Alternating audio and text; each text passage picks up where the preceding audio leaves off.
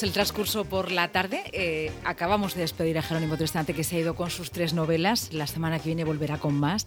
Y ahora vamos a ocuparnos de la actualidad, el inicio del curso, en este caso en la universidad. Lo hablábamos también al principio de nuestro programa con el portavoz de Vox y nos, eh, bueno, nos confesaba también su preocupación por esta modalidad que mañana eh, se ratificará en este Consejo de Gobiernos y finalmente cómo será ¿no? esa, esa vuelta a las aulas en la universidad, que ya está previsto que sea semipresencial. Vamos a escuchar la voz de los jóvenes, de los estudiantes. Estamos con Amal Conesa, él es vicepresidente del Consejo de Estudiantes de la Universidad de Murcia. Le saludamos, buenas tardes.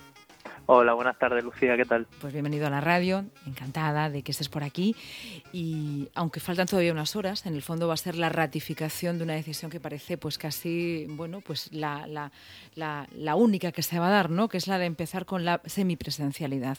Lo primero es que desde el Consejo de Estudiantes, eh, esa voz, ¿no? De, de todo el estudiantado, pues nos digas o nos valores esa primera medida, ¿no? Lo de la semipresencialidad, ¿qué os parece como estudiantes de la universidad? Bueno, la presencialidad para el Consejo de Estudiantes es una medida que tenía sentido y se veía clara desde el 30 de junio. De hecho, en nuestro posicionamiento respecto a cómo debía ser la nueva normalidad universitaria, ya hablábamos de que había que apostar por un modelo de enseñanza bimodal de cara al próximo curso. Entonces, por tanto, entendemos que la decisión es la, acertada y de esa manera votaremos mañana en Consejo de Gobierno.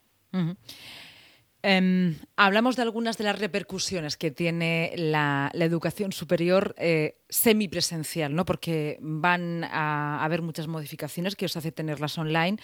Una de ellas, las que más puede llamar la atención eh, a Mal, es el programa Erasmus. Y con esto hemos hecho, bueno, pues grandes esfuerzos para entenderlo como podría ser semipresencial o no presencial, sino virtual. Incluso ya nos ha dado a, a, la vía humorística, ¿no?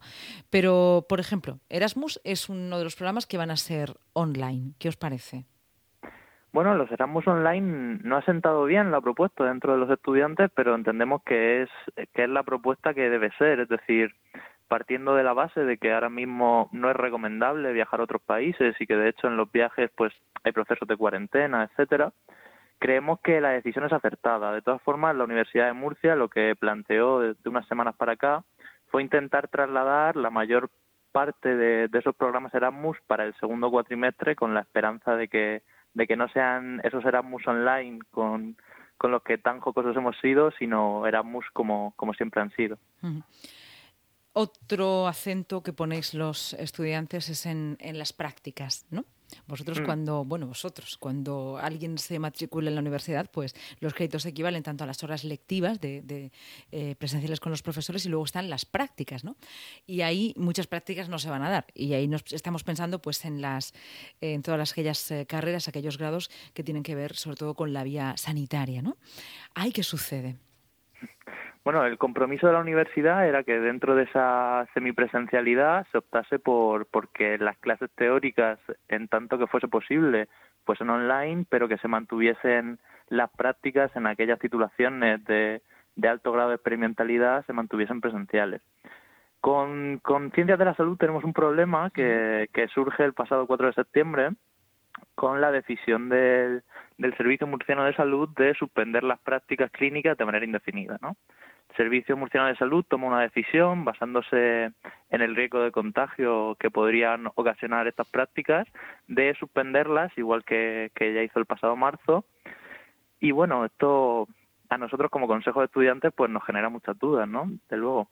Al fin y al cabo, la presencia de estudiantes si bien es cierto que puede suponer un riesgo tanto de contagio como de que los propios estudiantes se conviertan en transmisores del virus, es un riesgo que es similar al de los profesionales, tanto sanitarios como no sanitarios, que están trabajando en los hospitales, como el de los usuarios y sus acompañantes.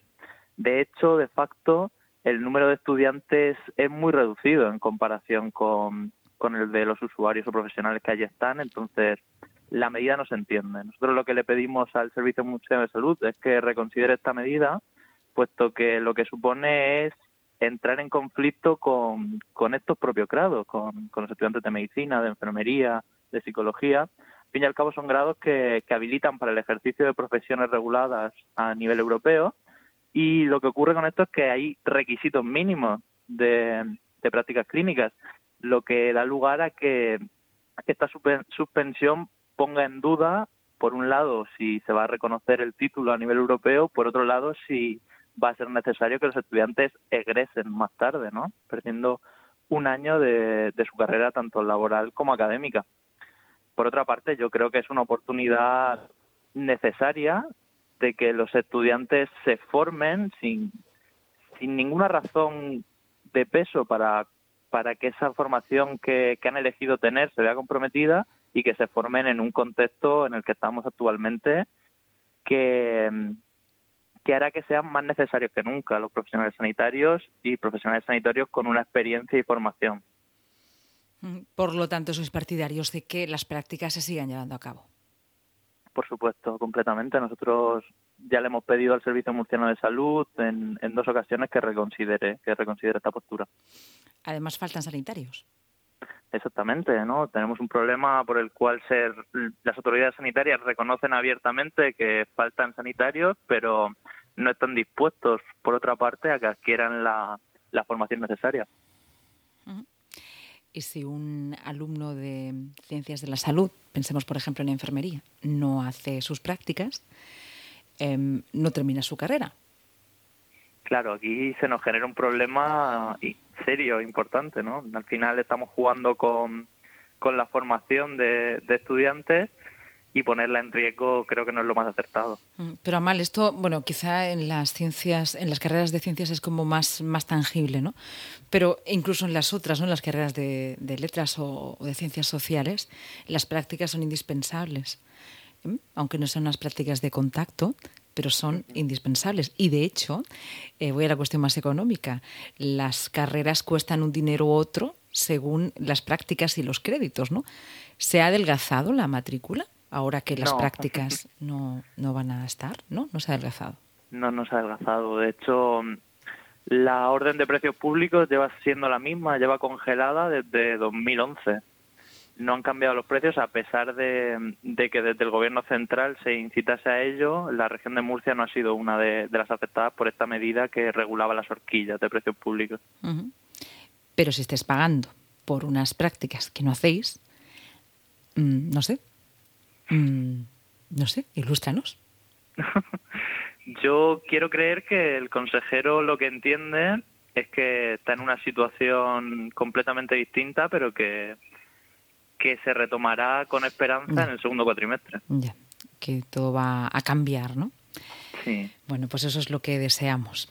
Esto ya te lo pregunto también como vicepresidente del Consejo de Estudiantes de, la región de Murcia, no solamente con la decisión que, se toma mañana en ese Consejo de Gobierno, sino te quiero preguntar también a ese futuro a corto plazo, ¿no? ¿Cómo veis esa vuelta a las aulas o semi-vuelta a las aulas? Bueno, yo creo que los jóvenes por mucha criminalización que está habiendo en los medios y por parte de los políticos. ¿Crees que está habiendo criminalización en los medios, Amal? No, en los medios como tal no. En declaraciones políticas yo creo que, que se tiende a acusar a los jóvenes de, de aumentar la transmisión del virus. Sin embargo, lo que hemos vivido en la experiencia reciente con, con la CEBAU es que los jóvenes cumplen perfectamente con las medidas y yo creo que vamos a ser responsables y, y cumplirlas y que todo irá bien. No si habéis podido hablar porque eh, este, este inicio de curso será muy diferente al de otros años. Habrá muchos estudiantes que hayan tenido que venir a Murcia, desplazarse a otras comunidades, buscarse ese alojamiento, esos gastos extra, ¿no? De los que hemos hablado en muchas ocasiones, que no solamente matricularse e irse a, hacer un grado, sino todo lo que ello implica. Y muchos de vosotros incluso tenéis que trabajar pues para costearos parte de, esos estudios que implica alojamiento, transporte, eh, bueno, y alimentación. Este año, este año es más difícil. Sí, este año, por un lado, tenemos el problema económico de, una búsqueda de trabajo que, va a ser más difícil, teniendo en cuenta que hay una mayor regulación y que hay menos afluencia a trabajos que típicamente han sido de estudiantes, como podría ser en la hostelería. Por otro lado, los pisos de estudiantes ya hemos visto que ha habido un descenso en los contratos de alquileres. De hecho, muchos estudiantes han optado por por preferir viajar cada día a la universidad mm. durante el plazo que tengan que ir en lugar de, vivir en la ciudad de Murcia. Un curso anómalo. Amal, volvemos a encontrarnos por los micrófonos de la radio. Espero que, que personalmente, ¿no? que así el contexto lo permita, y seguimos eh, informando a, a, todos los oyentes de, de la actualidad en, en la vida universitaria y de los estudiantes. Sí, espero que sí. Venga, pues muchísimas gracias. Hasta la próxima entonces. Adiós.